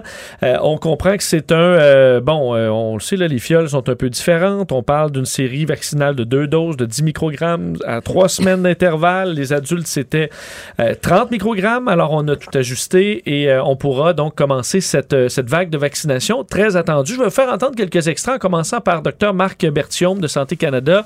On sait qu'il y a beaucoup de parents qui sont inquiets là, euh, parce que ça touche leurs enfants. Est-ce qu'il y a des effets secondaires? Ben, les effets secondaires, selon les études de Pfizer, sont même moindres chez les, chez les enfants que chez les adolescents qui ont déjà été vaccinés en grand nombre. Écoutons le docteur Bertium là-dessus. Les principaux effets indésirables signalés étaient semblables à ceux observés chez les adolescents et les jeunes adultes, mais étaient moins fréquents, à l'exception de la rougeur et du gonflement au point d'injection, qui étaient légèrement plus fréquents. Les autres effets indésirables signalés comprenaient de la fatigue et des maux de tête. La plupart des réactions étaient d'intensité légère à modérée et se sont rapidement résolues d'elles-mêmes. Non, il n'y a vraiment pas l'air d'avoir de problème chez les jeunes. Soit dit en passant, toute l'étude que nous décrivait Santé Canada, sur laquelle eux se sont basés, elle est faite sur. on- on- ça devait être 2500, mais finalement, il y en a eu plus. C'est 4600 enfants. Sauf que, comme la CDC aux États-Unis a donné le feu vert avant, ils en ont vacciné 2 600 000. Tu sais, tu veux, Vous n'êtes pas satisfait de l'échantillon de, de, de 4 600 là, qui a été, lui, scrupuleusement étudié? Mais t'as un 2 600 000 de plus. Puis ça, les- c'est des chiffres, je pense, qui datent du même mardi ou mercredi. Donc, il n'est pas loin rendu à 3 millions à- ce soir. Là. Tout se passe très bien.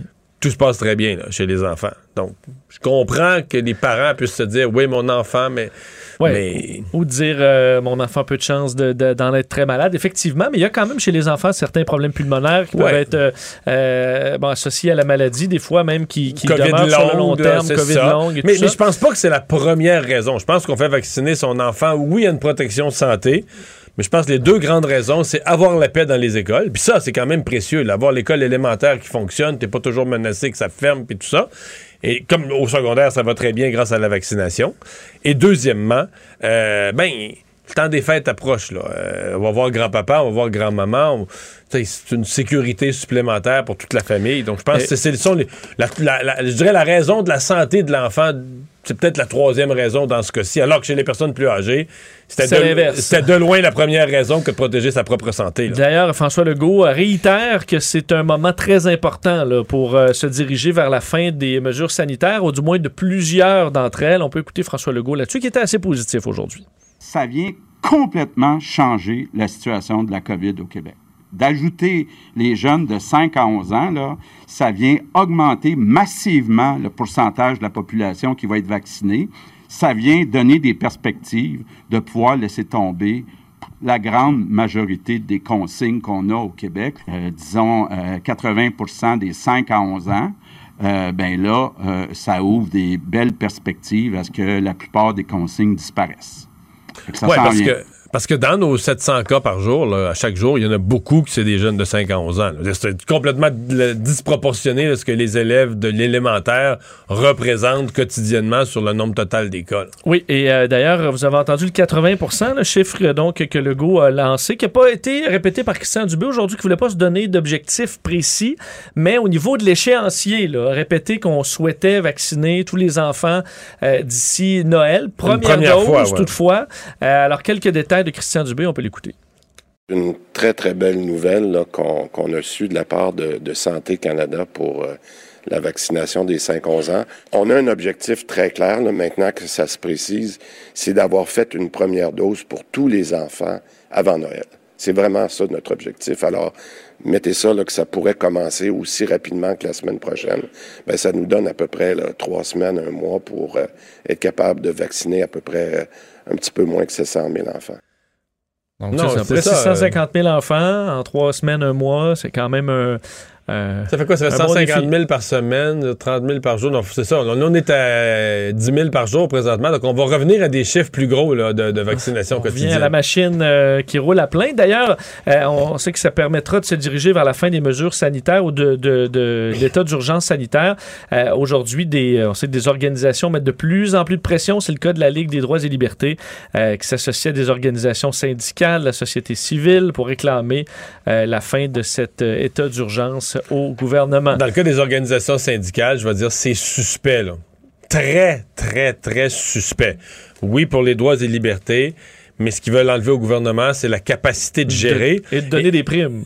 Et, oui, mais c'est au point où ça me fait peur. Je me dis, est-ce que nos syndicats du secteur public sont devenus tellement radicaux, tellement crinqués, que, je veux dire, si si le gouvernement perd les pouvoirs liés à l'état d'urgence, on va encore avoir des services en santé? Qu'est-ce qu'ils vont faire, les syndicats du secteur public? Parce veulent enlever des pouvoirs au gouvernement, mais ils veulent plus rien faire, ils veulent plus collaborer à rien. Euh, C'est pas, euh, c'est pas drôle. Et moi, je suis le premier à vouloir dire, faut, faut arriver à ça, de lever l'état d'urgence. Mais c'est parce que les pouvoirs qui ont été donnés au gouvernement là-dedans, qui sont des pouvoirs exceptionnels puis qui sont pas normaux. Mais nos syndicats de la santé sont plus normaux non plus. Euh, comment on va réussir à leur faire euh, assurer qu'ils vont donner les soins si le gouvernement a plus de pouvoir? Combien ça va coûter? Combien va falloir leur mettre la table de plus? Ça- moi, ça me fait peur, sincèrement. Et, Il faut euh, dire que j'ai j'ai totalement perdu confiance dans nos syndicats de la santé. là. Totalement perdu. En fait, j'ai perdu confiance dans l'idée qu'ils travaillent encore pour le bien public. Et c'est triste, c'est épeurant, mais j'ai perdu l'idée qu'ils ont, qu'ils ont encore une considération. Après la vaccination, après tout ça, là, c'est leurs membres, leurs membres, leurs membres, la réélection des dirigeants syndicaux, c'est tout ça. Ce qui se passe dans les hôpitaux, tout ça, ça vient loin en deuxième. Parce que c'est ce que euh, questionné à M. Legault sur la question des décrets, pourquoi on avait besoin encore de décrets. L'exemple qu'il a donné, c'était pour pouvoir donner des primes. Euh, Oui, ça parce qu'il- a dit, ça lui permettait de donner des primes. Il pourrait plus donner de primes pour recruter des infirmières et le syndicat ne veut pas qu'il donne des primes pour recruter des infirmières, sans passer par lui. C'est le syndicat qu'il faudrait qu'il l'organise. Et euh, pour parler toujours des doses de vaccins aux États-Unis, euh, parce que ce qui arrive aux États-Unis souvent s'en vient chez nous, ben, on autorise maintenant une troisième dose de vaccin pour tous les adultes, donc 18 ans et plus. Plus d'âge. Euh, effectivement, si vous avez eu votre deuxième dose depuis au moins six mois, on va de l'avant. Alors Pfizer, Moderna, les deux, ça, ça permettra, au dire de la FDA aux États-Unis, fournir une protection continue contre la COVID, y compris les conséquences graves comme l'hospitalisation ou la mort. Parlant des États-Unis et du Canada, bien, toujours relié à la COVID, on annonçait aujourd'hui, euh, et on, le savait que ça s'en venait, on attendait une date, mais euh, c'est terminé à partir, ce sera terminé à partir du 30 novembre, cette exigence d'avoir un test PCR négatif pour pouvoir rentrer au Canada après un voyage de moins de 72 heures. Alors, euh, exemption, selon Ottawa, qui ne s'appliquera qu'aux voyages en du Canada fait par des citoyens canadiens. Alors, pour les touristes, les autres, ce ne sera pas possible de bénéficier de, cette, euh, de cet assouplissement, mais qui est attendu par plusieurs qui pourront aller un week-end aux États-Unis sans avoir à payer un test PCR, avoir à le subir, euh, passer le temps pour le faire. C'est quand même un casse-tête et c'était un frein pour plusieurs d'aller aux États-Unis. Alors, ce sera retiré dès le 30 novembre. Également, on annonce qu'on acceptera, parce qu'il faudra pour euh, rentrer au, Canada, si on est un étranger, on devra être vacciné à partir du 30 novembre. Euh, mais on acceptera de plus en plus de vaccins, hein, parce que pour l'instant, avec les vaccins autorisés par Santé Canada, on ouvre un peu le vaccin chinois, indien, Sinopharm, Sinovax ou Covaxin. C'est qu'il y a des gens qui sont pleinement vaccinés dans certains pays, qui disent, ben oui, ben, on veut rentrer au Canada, ben, euh, c'est tout simplement pas les mêmes vaccins. Alors on autorise, on assouplit un peu les règles un? et on... euh, le Sputnik. Oui, le vaccin russe, il n'est pas dans la liste. Ça, Je l'ai pas vu encore passer. Peut-être que Santé Canada évalue euh, Son toutes les options et son, son efficacité. Tout savoir en 24 minutes. Mario rencontre très positive si on se fie au ton euh, de François Legault, euh, Geneviève Guilbeault et Bruno Marchand, nouveau maire de Québec, se rencontraient aujourd'hui pour la première fois. Donc, le premier ministre, la ministre responsable de la région et euh, le nouveau maire de Québec, qui avaient beaucoup à discuter aujourd'hui, surtout les grands projets de transport qui seront au cœur des discussions entre la ville et la province pour plusieurs années, même à venir. Alors, le premier sujet, au dire de François Legault, était le tramway. Donc, on parle d'un travail conjoint entre les deux, essayer de trouver des solutions. Euh, Bruno Marchand qui proposait certaines corrections euh, au projet. Alors, ce sera discuté dans les prochains mois. Et le fameux projet de troisième lien, je vais vous faire entendre François Legault euh, là-dessus qui parle du travail qui sera fait non seulement entre le gouvernement du Québec et Québec, mais aussi avec Lévis. Et vous allez entendre Bruno Marchand, pas parler beaucoup dans ce point de presse-là, il était content. Vous allez entendre un petit extrait de sa réponse. On s'est entendu pour euh, travailler ensemble sur euh, ce projet-là, le mieux l'arrimer au projet de tramway et euh, être capable que les gens de Québec et de Lévis circulent ensemble. J'ai bien aimé que, Bruno, on a commencé à se tutoyer d'ailleurs, j'ai bien aimé que Bruno dise on va aussi impliquer euh, Gilles Lehouillier euh, dans le dossier pour que euh, on arrête d'avoir comme deux clans, le clan de Québec, le clan de Lévis, mais on travaille tous ensemble. Bon, malheureusement, j'avais pas le bout de, Bruno Marchand, mais qui disait euh, en gros que ça s'était très bien passé, était très content euh, et que le, ton était bon, qu'on n'allait pas manquer les opportunités qui arrivaient pour, euh, pour Québec en termes de transport. Est-ce qu'il y avait des majorettes à la conférence de presse? Non, mais écoute, Pour égayer tout, là, il n'y avait pas besoin de ça. Écoute, tout le monde était tout sourire. Euh, on sait, euh, Monsieur euh, Marchand même s'entend bien Mais- pour l'instant mais- avec mais tu l'opposition. comprends la position où était François Legault, là. Tu sais, euh, mettons qu'un employé chicane avec son boss. Bon. Un de tes amis te compte ça, mais chicaner avec le boss. Tu lui dis, ça se peut, t'avais un boss, c'est vraiment c'est un boss qui était autoritaire, pas vivable. Oui. Ah, chicane avait, il change de job. Chicane avec le patron à l'autre place. Tu dis, ah, t'es vraiment pas chanceux. Tombes deux fois de suite, tu tombes sur des patrons qui n'ont pas du monde, qui sont pas parlables. Quitte l'emploi. Tu tombes sur un troisième patron. T'es mieux de l'aimer. Une semaine après, tu t'en chicanes avec. Fait que là, à un moment donné, on va te dire, ouais, coudon, euh, C'est toi le problème. C'est ça. Es le patron, le problème, ou c'est toi le problème? Bon, et politiquement, euh, François Legault, ben, fait de la CAQ au complet, ça marchait pas avec Régis Labaume. Mais on se disait, ouais, tu sais, Régis Labaume, mais sa personnalité, il veut ses affaires, il s'entendait bien avec les libéraux avant. Avec la CAQ, il y a juste la présence de Jonathan Julien, qui était son ennemi au conseil, qui devient candidat de la CAQ, ça aidait pas. Il y avait comme des explications. Mais là, pour la CAQ, il arrive un nouveau maire à Québec. Là, tu peux pas, tu peux pas arriver, puis dans l'histoire, ben là, voyons, ils sont encore pognés avec le nouveau Oui, maire. oui. Mais Fait en même là, temps, il n'y a que rien. euh, écoute, M. Marchand n'est pas arrivé là en critiquant quoi que ce soit de la CAQ non, non, là, non, ou du gouvernement Mais là, du Québec. euh, s'ils ont mis en place les moyens pour que ça arrive pas. là. on va fournir les études, on va discuter, on va regarder, on va travailler ensemble. Oui, parce que c'est sûr qu'il va y avoir des points qui achoppent. C'est un projet tellement grand qui, entre autres pour le troisième lien, euh, ce qui fait vraiment pas plaisir à tout le monde. Il va y avoir un clash à un moment donné sur certaines idées, c'est sûr, entre M. Marchand et François Legault. Mais aujourd'hui, c'est une première rencontre, Mario. Alors, euh, c'est le moment de- d'être souriant. L'allégresse. L'allégresse était euh, parmi ces gens-là à Québec. Euh, un mot sur euh, l'enquête publique sur les décès en CHSLD. On sait qu'un des points majeurs cette semaine euh, qui, a, qui en a chicoté plusieurs, c'est ce dossier des rapports d'inspection qui sont inexistants ou détruits. Des gens qu'on avait envoyés, des inspecteurs, après la découverte du drame au CHSLD Aaron pour, entre autres, aller vérifier ben, comment ça se passait ailleurs. Et on se demandait, mais sont où ces rapports-là? Euh, Est-ce qu'ils ont été détruits? Est-ce que c'était des rapports euh, qui ont été transmis de façon plutôt verbale, comme le dit, euh, entre autres, euh, la, sous-ministre adjointe aux aînés, Nathalie Rosebush? Aujourd'hui, euh, Dominique Anglade, euh, la chef du Parti libéral du Québec, a accusé carrément le gouvernement du Québec de cacher des choses. Euh, pourquoi ça on ne retrouve pas des traces de ces rapports-là?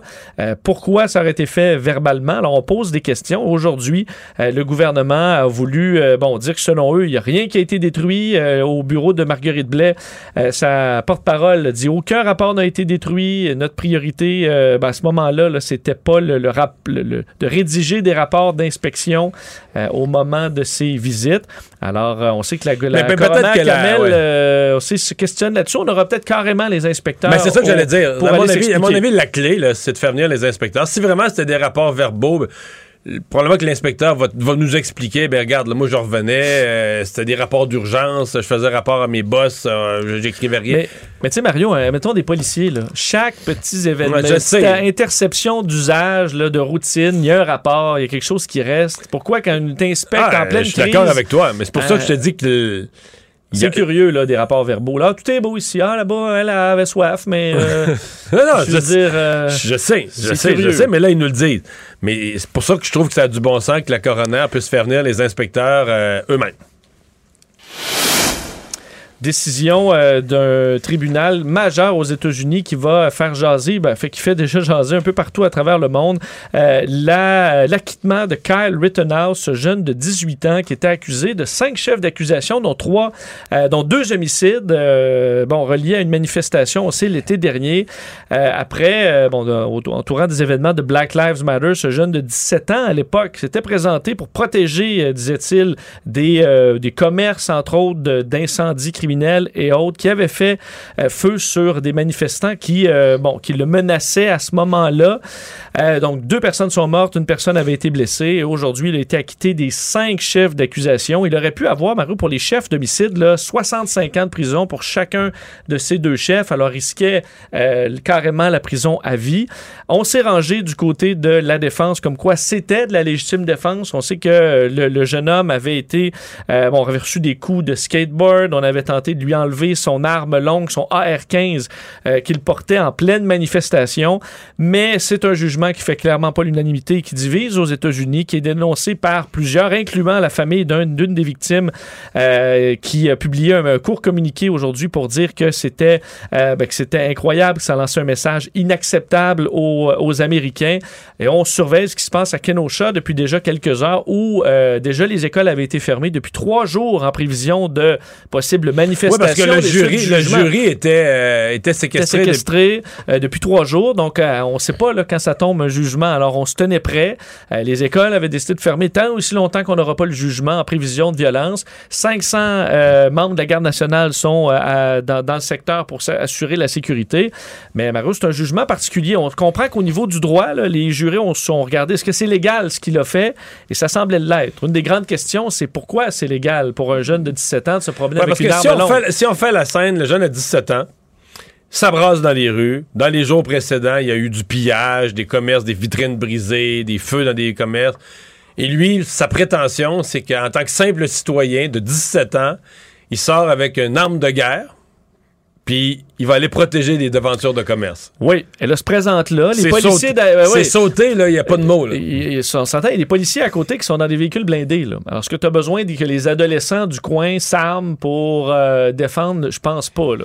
Euh, donc, il- on le voit d'ailleurs sur les vidéos, ils passent à côté de policiers avec leurs véhicules blindés, puis les policiers disent bonjour, puis il y a une discussion comme si c'était des alliés, là. Ce qui est assez anormal dans la plupart des sociétés. Chez nous, je pense Parce pas que que, les policiers salueraient des gens qui passent avec des Il y a une AR-15 manif, il y a une manif, t'as du monde disant, en- Hey, good job, guys! Euh, euh, Non, mais c'est inimaginable. Parce que tu dis, à la base, là, parce qu'une fois que le procès a lieu, tu dis, OK, le gars, il avait le droit d'avoir ce fusil-là. euh, bon, là, est-ce qu'il était en légitime défense? Puis là, rendu là, il semble que oui. il était attaqué, on voulait y enlever son fusil. Avec lui, pour se protéger, il fallait qu'il tire. Mais là, tu dis, OK, mais rendu là, c'est que t'es rendu à la 43e phase de choses inacceptables, de folie, oui. qui crée Ben, une situation, on veut dire... euh, Et un des points des procureurs que je trouvais intéressant, c'est de dire à quel point la légitime défense, euh, on peut la- l'alléguer dans la mesure où c'est un peu toi qui crée la tension là, et l'événement. Tu te présentes dans une foule, à, t'es- pas menaçant à peu près, là. T'es armé euh, avec des armes de guerre. là. Alors c'est sûr qu'une une foule peut commencer à, être moins intéressée à t'avoir autour. Il peut commencer à avoir des tensions. C'est ce qui est arrivé. Euh, et à un moment donné, quelqu'un a voulu lui enlever son arme. Il a fait feu. Quelqu'un qui a donné un coup de skateboard, il l'a- battu aussi. Euh, Quelqu'un qui a sorti une arme de poing pour l'arrêter, il a tiré aussi. Donc là, euh, ça dégénère vite quand as un AR-15. Euh, et est-ce que c'est la... Est-ce que sans arme à feu, il aurait été attaqué? Je pense pas. C'est un peu le point des procureurs là-dedans. Quand tu crées l'événement de tension, est-ce que tu peux encore plaider la légitime défense? faut croire que oui. Alors, ça risque de Mais, faire mais beaucoup jaser. euh, ce qui est fou, c'est que du côté de ceux qui défendent le mouvement Black Lives Matter, on va repartir des manifestations en disant que justice n'a pas été rendue. Puis de l'autre côté, euh, parce que c'est c'est sauté des deux côtés, là, euh, c'est radical des deux côtés. Du côté des gens qui sont pro armes à feu, on va se sentir plus Ils ont le autor- feu vert, là. on va se sentir plus autorisé que jamais à dire bon, on peut se défendre, on peut sortir sur la rue avec nos armes à feu, mais Est-ce que tu je vais être innocenté? Euh, écoute, tu peux te promener maintenant avec des armes de guerre là-bas à Kenosha, puis dès que tu te sens menacé, euh, tu peux tirer sur, sur les gens. là. C'est ce que plusieurs vont, vont interpréter aujourd'hui de ce jugement-là. On espère que ça va se, se passer dans le calme, mais il y a matière à s'inquiéter, ça c'est sûr. Euh, D'ailleurs, grosse journée aux États-Unis aujourd'hui parce que, entre autres, Joe Biden a passé temporairement les pouvoirs présidentiels à une femme pour la première fois dans l'histoire des États-Unis, Kamala Harris, euh, qui a pu exercer euh, donc les, prérogatives présidentielles pendant un peu plus d'une heure, alors que Joe Biden subissait, euh, je pense que le mot subir est le bon là-dedans, une coloscopie, donc examen quand même d'usage à cet âge. C'est pas la première fois que ça se fait. George Bush l'avait fait même à deux reprises. Bush, euh, George W. Bush. Euh, donc à 11h35 euh, ce matin, Joe Biden qui reprenait ses pleins pouvoirs pour plus tard dans l'après-midi faire bon ce qu'on voit toujours à l'approche de la Thanksgiving. Donc on graciait des dindes, deux dindes, peanut butter et jelly qui auront la vie sauve. Alors il avait euh, pas l'air trop magané de son examen. non, ça allait plutôt bien. Ça, a dégelé et euh, il a pu profiter euh, de cet événement où on, bon, qui est plus souriant pour un président. Alors que pendant ce temps-là, au Congrès, euh, ben, la Chambre des représentants approuvait euh, son plan de réforme sociale de 1800 milliards de dollars, Build Back Better. On se souvient qu'on avait approuvé il y a quelque temps le programme d'infrastructure également qui se calcule en, milliards, en plus de 1000 milliards. Et là, c'est le plan bon, qui donne entre autres l'école maternelle pour tous, crédit d'impôt pour les foyers américains, des investissements verts. Euh, il reste à passer tout ça au Congrès, euh, au Sénat. Ça, c'est pas fait encore, mais ça progresse. Alors, une, une victoire, mais difficile pour les démocrates dans ce dossier-là. Et euh, un mot sur euh, Peng Shui, de cette histoire en, en Chine, Mario, vraiment, vraiment particulière, où la joueuse de tennis chinoise Peng Shui, joueuse de tennis là, très connue en Chine, connue aussi dans le reste du monde, puisqu'elle est, euh, elle a été numéro un mondial du double, là, a gagné Wimbledon, Roland Garros en double. Elle était enceinte 14e mondiale, là, quand même. Oui, et elle, donc, euh, le 2 novembre dernier, publie sur les réseaux sociaux chinois un message dénonçant une- un haut placé dans le gouvernement chinois et dans le Parti communiste chinois, dénoncer des, euh, une histoire d'agression sexuelle, la fois qu'elle aurait eu des, euh, une histoire extra-maritale avec cet homme-là. Première fois qu'un aussi haut placé dans le gouvernement chinois se fait accuser d'une telle façon. C'est pas Le- resté longtemps. Le ça. message est resté 20 minutes, Mario, sur les réseaux sociaux. Euh, censuré toute la discussion, ces discussions-là, censurées partout à travers la chaîne sur les réseaux sociaux. Et la femme est disparue depuis, depuis le 2 novembre, de sorte qu'aujourd'hui, le ton a monté. L'ONU a demandé des réponses à la Chine. Euh, là, le W, le- la La WTA.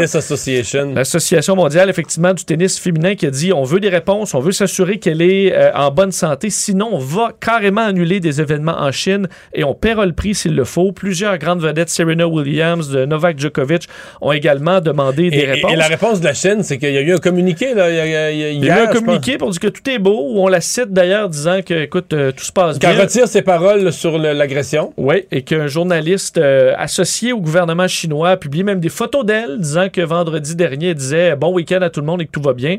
Mais personne n'a pu lui parler. C'est assez simple, là, un, un zoom, là, puis tu lui parles. Mais même les photos, on n'est pas sûr. Ben, de les la- photos, tu peux pas les dater. Là. Elle est là assis. euh, alors, c'est vraiment, vraiment curieux. Qu'est-ce qui se passe? Où est cette femme-là?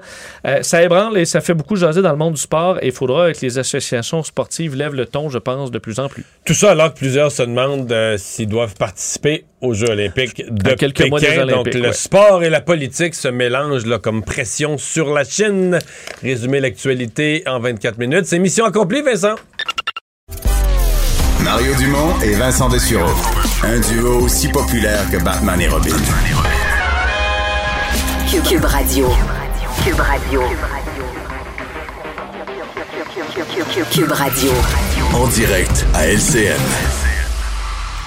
Rejoint d'un Mario Dumont maintenant euh, dans son studio de Cube Radio. Alors, Mario, ce vaccin là, pour les, les 5-11 ans, euh, c'est comme la, dernière étape là, d'une longue campagne qui va nous mener euh, éventuellement vers un retour à la normale, mais les parents sont une équation importante là, dans, dans ce calcul-là du gouvernement. Oui, et je pense qu'il faudra euh, supporter les parents sur deux fronts là, pour faire de la campagne une réussite. D'abord sur le front de l'information, de la réponse aux questions. C'est humain. Euh, euh, J'enlève, je mets de côté les gens qui sont complètement anti-vaccins ou qui ont cru toutes sortes d'histoires.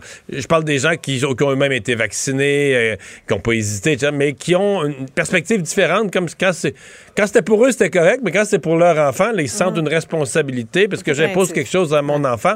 Donc, il faudra avoir des réponses. Remarque que Là, Santé Canada a étudié le cas de ces 4600 enfants là, qui ont été étudiés en détail.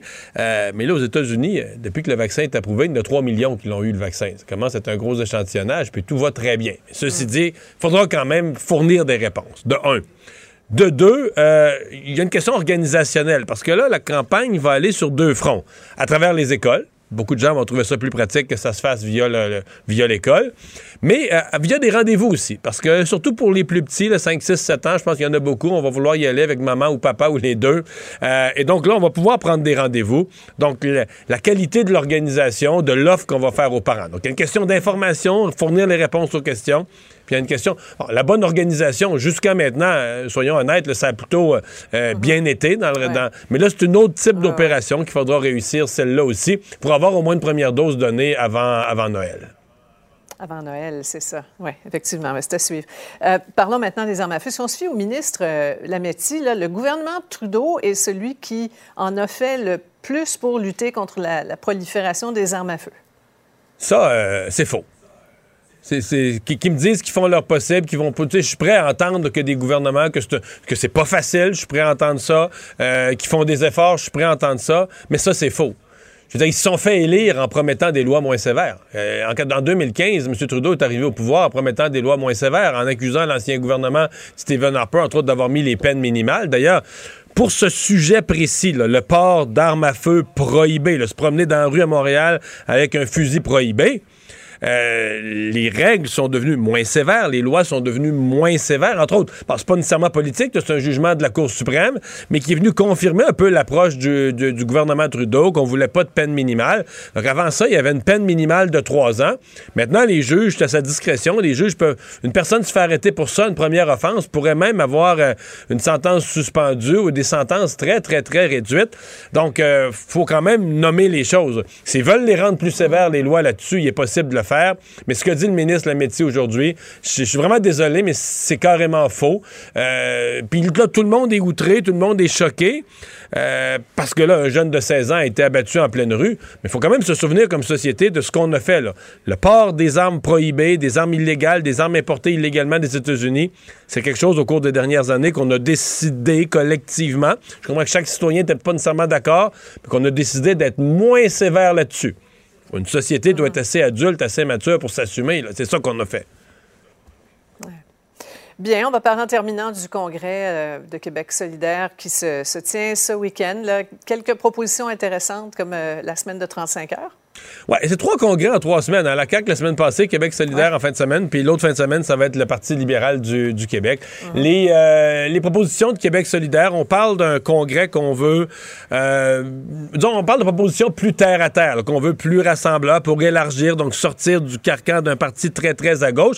En même temps, là où le Québec solidaire fait un virage, on nous avait quand même annoncé que ce serait un parti d'un seul thème, ce serait le parti des changements climatiques et rien d'autre. Alors là-dessus, un important virage, là où on s'en va du côté de la qualité de vie. On veut que les gens travaillent moins. Euh, c'est un thème intéressant. C'est certainement une question que les gens se posent. Les gens veulent travailler quatre jours, veulent faire moins d'heures, veulent plus de vacances. C'est très à la mode.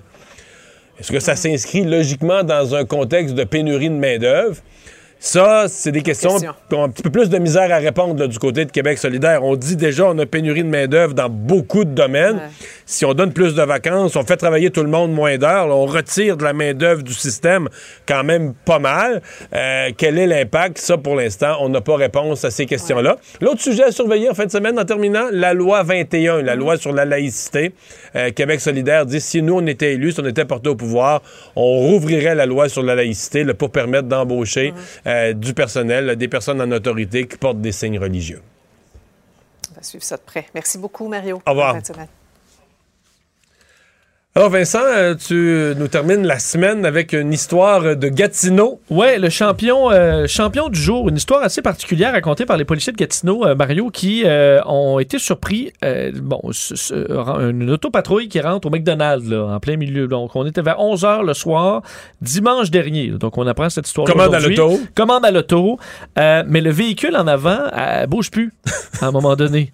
Au point où le gérant du McDonald's sort pour aller voir la, la personne qui s'est endormie au volant.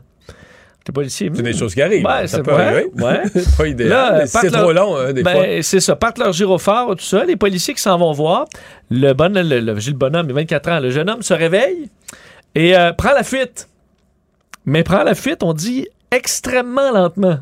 OK? Sur euh, plus, pre- prenant soin de s'immobiliser à tous les feux rouges, toutes les lumières, avec la police qui euh, écoute plein gyrophares, les sirènes, euh, et il s'est rendu à un domicile. On comprend, on, comprend que c'est peut-être son domicile.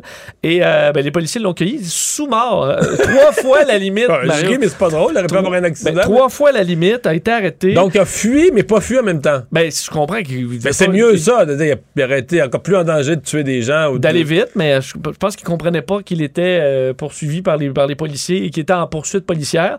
Et, euh, et c'est un Peut-être récidiviste que, en dans plus. son, peut-être que dans son rêve, c'était des lumières, ça, de, des dit, lumières de! Noël. Ouais, peut-être. Les décorations, c'est tôt cette année.